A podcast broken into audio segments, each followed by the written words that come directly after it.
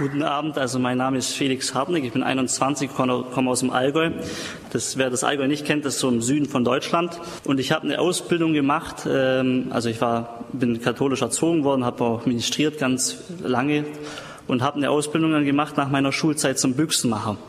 Also jeder, der jetzt denkt, ah ja, der gute Mann hier hat also Cola-Dosen hergestellt, das stimmt nicht ganz. Also ich habe Jagdwaffen gebaut und war über meine ganze Ausbildung immer irgendwie, obwohl sie mir Spaß gemacht hat, ein Getriebener. Weil ich gemerkt habe, so in meiner Jugend, also es hat in meiner Jugend angefangen, ich habe eine Sehnsucht. Ich habe eine Sehnsucht tief in mir, ein, ein brennendes Feuer nach Gott, nach der Theologie.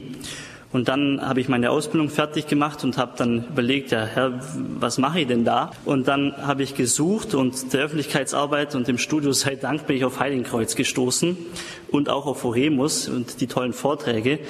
Und dann habe ich gesagt, ja, da gibt es ja junge Menschen, die Theologie studieren und man muss dazu wissen, ich habe kein Abitur.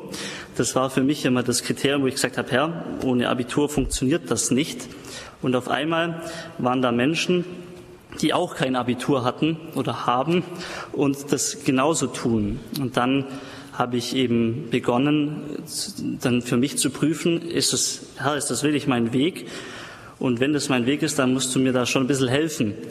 Und dann bin ich, äh, habe ich eben geschaut, habe dann mich hier ähm, dann beworben und dann ist alles von diesem Zeitpunkt an, wo ich mein altes Leben quasi abgegeben habe, gefügt worden. Also es war wirklich von dieser Getriebenheit hin in die Freiheit, wofür ich dem, dem Herrn unglaublich dankbar sein darf und auch jedem hier.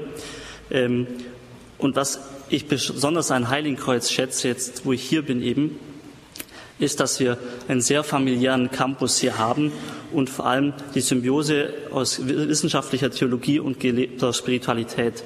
Und ich darf allen Spendern und allen Betern danken, äh, dass sie uns das hier ermöglicht. Dankeschön.